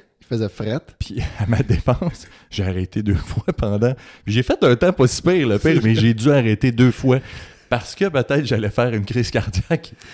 Euh, fait que. euh, J'avais déjà fait ça. Moi, je- des fois, ce qui m'empêchait de courir vite, j'avais peur de mourir. Ah ouais. Ouais, dans les triathlons, les premiers que j'ai faits, à un moment donné, je courais, puis j'étais comme, mais non, mais je, je vais mourir, je continue de même, je ralentissais. J'avais, réellement peur Juste la de peur, ouais. mourir, ouais. J'étais comme, non, je pense que je vais mourir aujourd'hui. Puis sinon, euh, autre défi par, par rapport au sport? Là, ou- ouais, là, man, là, je suis dans un mode où je veux, je veux prendre la masse. Fait que je comprends que là, il faut que je repense à mon truc. Euh, parce que là, ça fait longtemps que j'étais à 177, 180 quelques livres. Là. Fait que là, j'aimerais ça, j'aimerais ça aller chercher, je sais pas, je sais pas en livres, mais une carrure un peu plus. Fait que c'est pour ça que j'ai commencé à intégrer des poids. Puis comme, ma- comme, ma- comme la doc elle disait, plus tu vas en faire, plus t'es. Puis que là, je suis capable de faire des trucs aujourd'hui que je n'étais pas capable de faire. Tu sais, Hmm. des push press avant, c'était vraiment douloureux dans mes, Ouais. dans mes épaules. Chin-up, pull-up aussi. Là, plus j'en fais, plus ça va. euh, mais il y a des. Tu sais, j'ai des limitations. Là, on, on faisait des tests dans ton garage l'autre Ouais. fois que j'étais ici. Tu sais, Je suis Ouais. pas capable de me mettre la barre en arrière de la tête pour faire un squat. Ouais. Je suis pas capable non plus de me mettre dans le chest Mais, mais tu sais, il y a- il pour y a un front squat non Il plus. y a plein de variantes. Tu sais, il faut quand même adapter. Tu veux pas dans cette année et demie-là où tu n'étais pas capable de te déplier. Là. Tu as magané quand même tes articulations. Fait que tu sais, t'es- t'es pas obligé de faire des push press. Tu n'es pas obligé de faire des clean and jerk, des snatch. Tu sais, Peut-être que même la plupart des gens, on devrait pas faire ça. Mais il y a des activités statiques que tu peux faire. Tu peux faire des affaires qui vont jamais vraiment au-dessus de ta tête, tu sais, qui, Mm. qui vont créer une réponse physiologique où tu vas prendre la masse musculaire, mais sans non plus te maganer pour rien. Puis il y a des variations sur des squats que tu peux faire avec d'autres choses. Il y a, il y a- il y a plein d'alternatives. Mm. Mais effectivement, tu sais, dans une perspective, on parle tout le temps de longévité en santé. On le sait quand même que maintenir une masse musculaire, c'est vraiment important quand tu vieillis. sais. Euh, ça ralentit vraiment une- certaine perte d'autonomie. Tu veux, veux pas, à un moment donné, si tu as 98 ans, tu risques d'avoir de la difficulté à te lever de ta chaise. Alors que tu te dis, ben ouais, on Ou pour fait- éviter de tomber aussi. oui, puis, mais le maintien de la masse musculaire a plein de bénéfices tu sais, sur comment tu métabolises le sucre, sur comment tu vas être capable justement de garder un niveau fonctionnel pour te pré- pour prévenir des chutes, pour que si tu chutes, avoir une certaine euh, Récupération, sais. Fait il y a- il y a plein de bénéfices. Fait que, tu sais, quand on parle de variation, c'est sûr, si tu veux être un coureur euh, de compétition au niveau national ou international, ben, tu n'as pas le choix d'être vraiment spécifique à la course. Il va falloir que tu sois le plus léger possible. Puis, c'est comme ça. Mais si dans une perspective, mettons, on s'entraîne pour être en forme longtemps, ben, je pense que c'est important de maintenir une masse musculaire. Mais, tu sais, dans ton cas, je te dirais, tu go pas all out. là. Parce que si tu reviens à 220 livres, même si c'est 220 livres de muscles, c'est les mêmes poids sur tes articulations. Peut-être qu'il y a un petit peu de ce poids-là qui est offloadé sur ta chaîne musculaire, mais il reste que c'est du poids à traîner pour rien. Ouais. Donc, je reviendrai pas à. Je veux même pas taper le 200. là. Je, me suis... je veux juste savoir. Puis, je trouve qu'aujourd'hui, j'ai une bonne progression. Depuis que j'ai Ben, commencé, je veux dire. euh, je- J'entraînais jamais les jambes. Mon entraînement de jambes, c'était la course. Ouais. Là, je me suis rendu compte que ça part de là. Puis, Mm. En regardant des vidéos. Puis là, le gym où je vais, c'est c'est les, les trainings qu'ils font, qui sont sur le tableau le matin, c'est beaucoup, beaucoup de jambes, de, Ouais. de squat, de lunge, de tout ça, avec, avec ou sans poids. Là, tu décides ce que tu fais, mais. Fait que c'est ça. Défi, j'aimerais ça faire un autre 21. Tu sais, euh, j'aimerais ça le faire plus vite que je l'ai fait la, la première fois. Je veux être plus fort physiquement dans la, dans la, dans tout ce qui est poids. Fait que j'augmente les poids. Tu sais, même euh, c'est plus lourd, mais j'en fais moins, mais je trouve que ah, je suis capable d'aller chercher là, un 50 livres ou un, un 45 livres là-dessus que je n'étais pas capable avant. Fait que ça, moi, je trouve que c'est ça qui m'encourage. Mais j'ai pas de défi nécessairement. Je veux continuer à être capable de me plier puis de me déplier le plus longtemps possible. Sérieux, avec, avec ce que j'ai raconté, je veux dire, c'est, c'est pas mal ça qui me motive. Il y a eu un gros tournant aussi avant que je me marie. Je m'étais donné un défi. tu sais, Je, veux per- je voulais perdre encore un autre 10, 12 livres avant de me marier. Ce que j'ai réussi de faire. Puis là, après ça, ça l'a jamais arrêté. tu sais, Puis tu as maintenu. Maintenu. C'est ça l'important. Ouais. Tu sais, j'avais jamais de problème de nutrition. J'étais pas un gars de junk food. J'ai toujours cuisiné. Fait que tu n'avais pas besoin de me réorienter au niveau nutrition. C'était juste d'incorporer une régularité dans le sport puis une constance pour que je perde 40-45 livres. Mm. Puis surtout quand tu étais, quand, quand tu sais, plus atteint, juste le fait d'avoir de l'inflammation chronique, le stress que ça a sur ton corps, puis euh, le cortisol que ça peut relâcher, c'est juste ça, ça aide pas à la perte de Mm. poids. Puis souvent, on dit, ouais, mais là, c'est l'œuf ou la poule, puis par où je commence. Mais je pense que le fait que tu ce traitement-là a réussi à contrôler cette inflammation-là, ça a aussi régulé d'autres choses euh, hormonaux qui t'ont permis aussi probablement de perdre du poids plus facilement. euh, parce que c'est un stress corporel.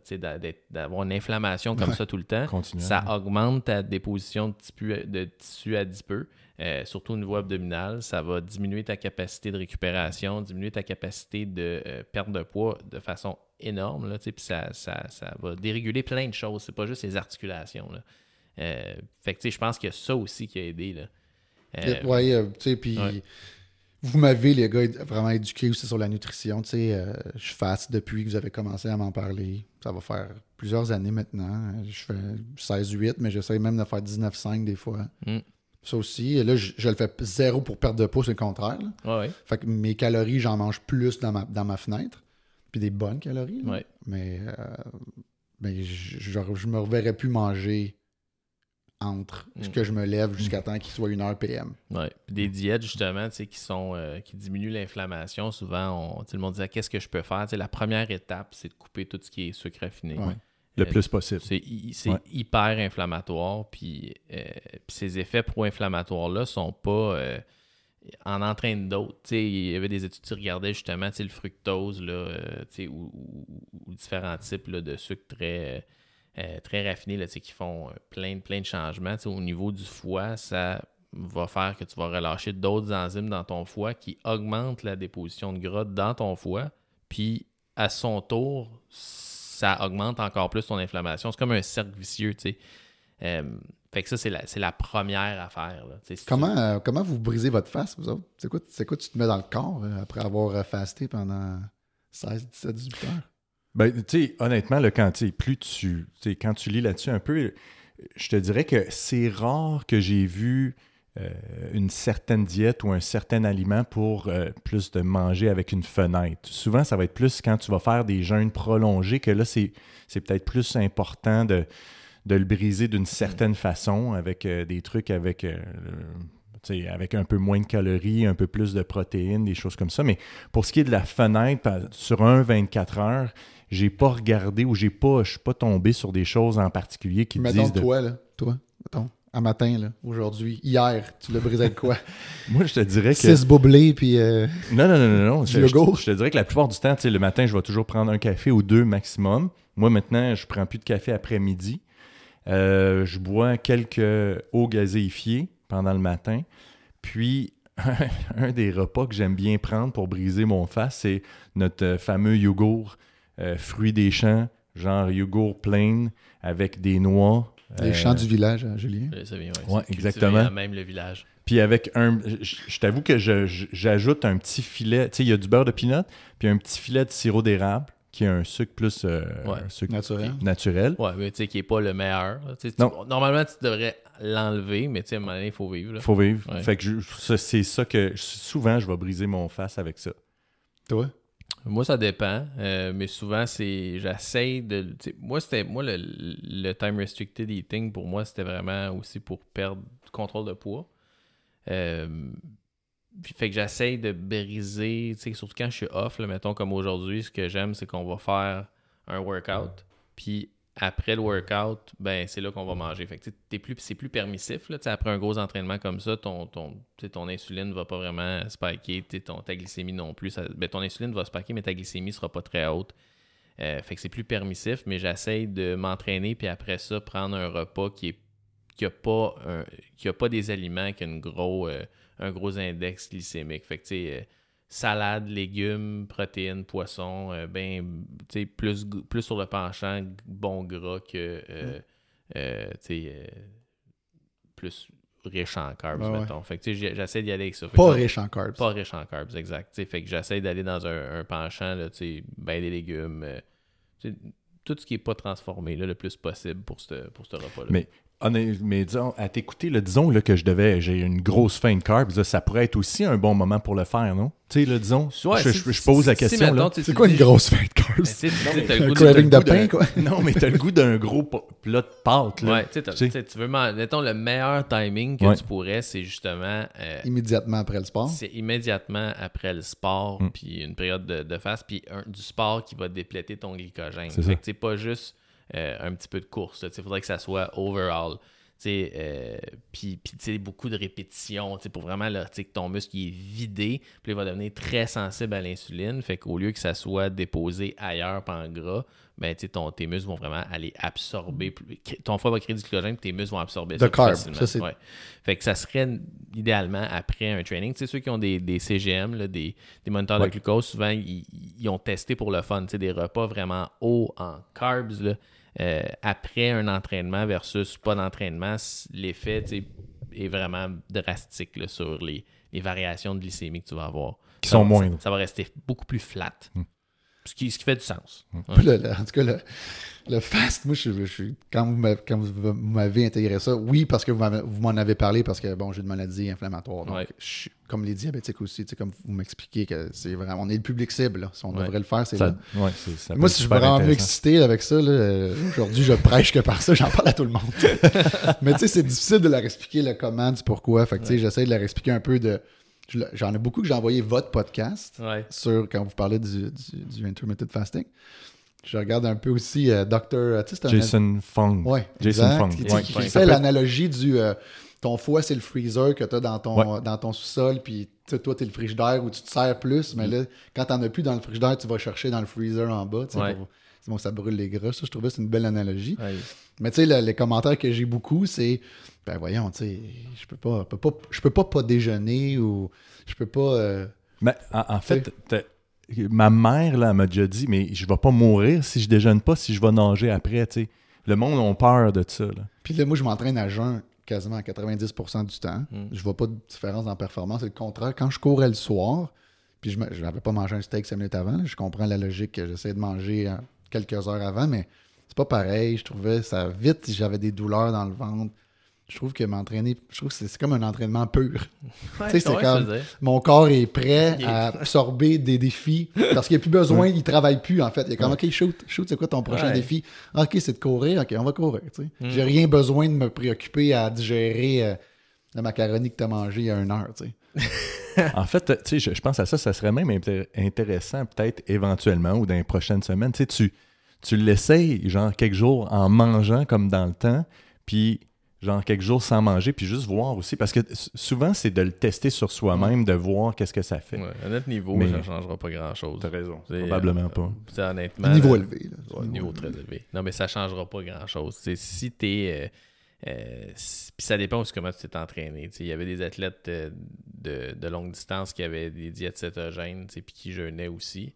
Euh, il y avait des performances euh, comparables à ceux qui prenaient bien des carbs avant, qui entraînés toujours là-dessus avant. Tu sais, fait qu'à un moment donné, je pense que ça change pas grand-chose, mais sais, comme nous, on n'optimise pas pour la performance, on optimise pour la longévité en santé, ben ça fait du sens d'utiliser un petit peu plus ton système d'énergie où tu veux aller brûler des gras le plus, puis tu sais, de, de faire ça dans une fenêtre de time restricted eating, ben ça, ça fait du sens physiologiquement. Mais tu sais, si je voulais être un culturiste qui veut peser 275 livres de muscle à 3% de gras, ben c'est pas avec du time restricted eating que je vais me rendre là.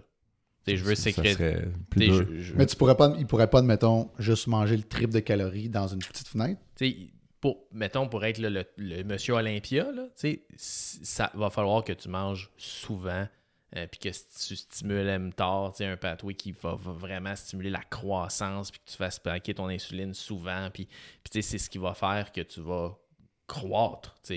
Tandis que nous autres, ce qu'on fait, c'est plus l'inverse. On essaye justement de ne pas croître. Là, tu on essaye de stimuler ces pathways-là de façon très pulsée, Sporadique, ouais. sporadiquement, le stimuler comme il faut, potentialiser l'effet, mais c'est pas une stratégie de culturiste ou euh, de on veut, on est en mode croissance, on est plus en mode contrôler le dommage puis conservation. C'est différent. Puis parlant de diète, passion, tout ça, t'as t'as toujours aimé faire la bouffe? Ça Ben vient de oui. où, ça? Voulez-vous le savoir comment je brise mon face, moi? Ouais, Non. Demandez-moi là. moi, je suis dans une impression que c'est c'est dans la même, dans la même idée de, de pureté. tu sais. Je me dis, ouais, mon corps est prêt à absorber de quoi? Ouais. Fait que je vais pas y mettre de quoi de pas bon. Ouais. Puis c'est un peu la même logique, là. Mais... Fait que, tu sais, moi, je bois toujours, je je commande sur Amazon une espèce de poudre verte, là, de, une espèce de plein de trucs bio mis en poudre, je mélange ça dans de l'eau. Je le brise toujours comme ça. Avec une espèce de De, drink. de drink vert de, de spiruline, puis Ouais, de ouais, ginkgo biloba, puis Moi, de... J'ai une bonne pas- histoire avec la Ouais, spiruline. T'as pas de problème intestinal avec ça, toi? Mon gars, moi, j'ai jamais eu une diarrhée aussi explosive que c'est la spiruline. Ah ouais? Mm. Mais Ah, c'était juste... Je le tolère pas. Impossible. Mais il y a comme 90 autres ingrédients dans le mélange. Il y a du, tous des légumes. Oh oui, spiruline n'est juste un Ouais. des ingrédients. Moi, si c'est dans les ingrédients, c'est tu viens de me perdre la soirée. Là. OK. Ouais, Ah c'est fini. Moi, c'est de même, je le brise. Puis après ça, je mange. euh, euh, J'essaie de manger euh, viande rouge euh, jamais. En fait, la fin de semaine, si ça, ça, ça porte au barbecue pendant l'été, je ne vais pas m'en priver, mais ça ne va pas partie de mon panier d'épicerie. C'est poisson, viande blanche, légumes, Pourquoi? légumes Pourquoi en pas- masse. Pourquoi pas de viande rouge? Je sais pas, parce que j'entends que c'est pas bon. J'entends que. Puis quand j'en mange, j'essaie d'en chercher de qualité. Ouais, c'est plus ça, je pense, qui est important. Probablement ça, ouais. Le, le problème avec ces études-là, puis tu sais, on a fait le tour, il y a eu plein de reportages, il y a 10 000 positions là-dessus, mais tu sais, quand je regarde moi, les gens que je considère comme des, des mentors dans cette discipline-là, puis mettons Peter Attia qui va être, euh, euh, tu sais, qui, qui pousse énormément la, la- la science-là, tu sais, ce qui est important, c'est vraiment la, la source. Tu sais, Puis la réalité, c'est que c'est extrêmement difficile de trouver des sources de viande rouge qui sont de qualité. Euh, c'est un peu ça le problème. tu sais. Puis c'est vrai pour tous les aliments. c'est vrai pour ce qui pousse Ouais, ouais, Dans des champs Le aussi, poireau, c'est la même chose. c'est, vrai pour tout. Euh, mais y y a- tu sais, puis ça, on pourrait en parler, c'est un sujet, je pense que tu sais, on pourrait parler pendant trois heures de façon exclusive sur la qualité des études de ça. Qu'est-ce que ça veut dire? Comment qu'on les interprète? Est-ce que c'est vraiment la viande rouge? C'est-tu ce qui est processé? C'est-tu autre chose? Il y a beaucoup de nuances à apporter. Mais euh, puis il y a aussi des facteurs génétiques qui vont influencer si euh, certaines molécules qu'on va retrouver dans la viande rouge peuvent augmenter. Exemple, ce qui, inquiétait les gens, tes risques de cancer colorectal. Euh, ben, ben ça aussi, il y a une grosse discussion à avoir là-dessus. C'est pas, pas tout ou rien, comme n'importe quoi, ça dépend. Mais c'est correct aussi de pas manger de viande rouge. T'en as pas besoin. En fait, j'aime ça, mais là, je suis rendu habitué que je- quand j'en mange, par exemple, je trouve que je l'apprécie 50 fois Ouais. plus. Ouais. Parce que là, bon, ça fait longtemps, ça fait deux semaines, trois semaines que j'en ai pas mangé. Mm. Puis, je sais pas, euh, je suis habile dans la cuisine, les gars. là. Je veux dire, fait Pas que pire, pas je suis capable de faire des, des aussi bons trucs avec des légumes puis Ouais. de la dinde hachée qu'avec un tomahawk de 250$. pièces. Absolument. Ça coûte moins cher. Ça coûte moins cher. Ouais, puis tu sais, quand, tu, quand on, on rajoute la discussion écologique, puis tu sais, qu'est-ce Ouais, ouais, qui est sustainable ouais, ouais. à long terme, ben, Ouais. tu sais, ça, ça amène la nuance à ces discussions-là aussi. tu sais. Je pense, mais ça devient un choix Comme personnel. là, le, le- le nouveau mets de, Christine qu'à à chaque semaine on va manger, c'est le burrito végétarien. Oh. Ça, c'est notre nouveau hit. là. C'est Ah le ouais. nouveau ça, hit, ça, ça? ça, là-dedans, là, mon gars, là, ça, Ah. rend, ça rend des. Ça rend fort. Ça rend pas. Ça rend la femme heureuse. Hey, ça fait euh, une heure et demie, là, nous autres, qu'on se fait Ah. aller comme ça. Good. Si on veut, euh, si on veut faire un deux heures de steady state euh, Ouais. à 34 degrés, je pense que c'est, je pense que c'est le temps. À jeun, fait 35 à degrés. midi, fait que de midi à 2, Ça va être parfait. Ouais. Vous, vous me connaissez, moi, j'ai aucun problème Ouais, à faire toi, ça. toi, t'es, t'es comme. je pense que tu tires tes pouvoirs du soleil.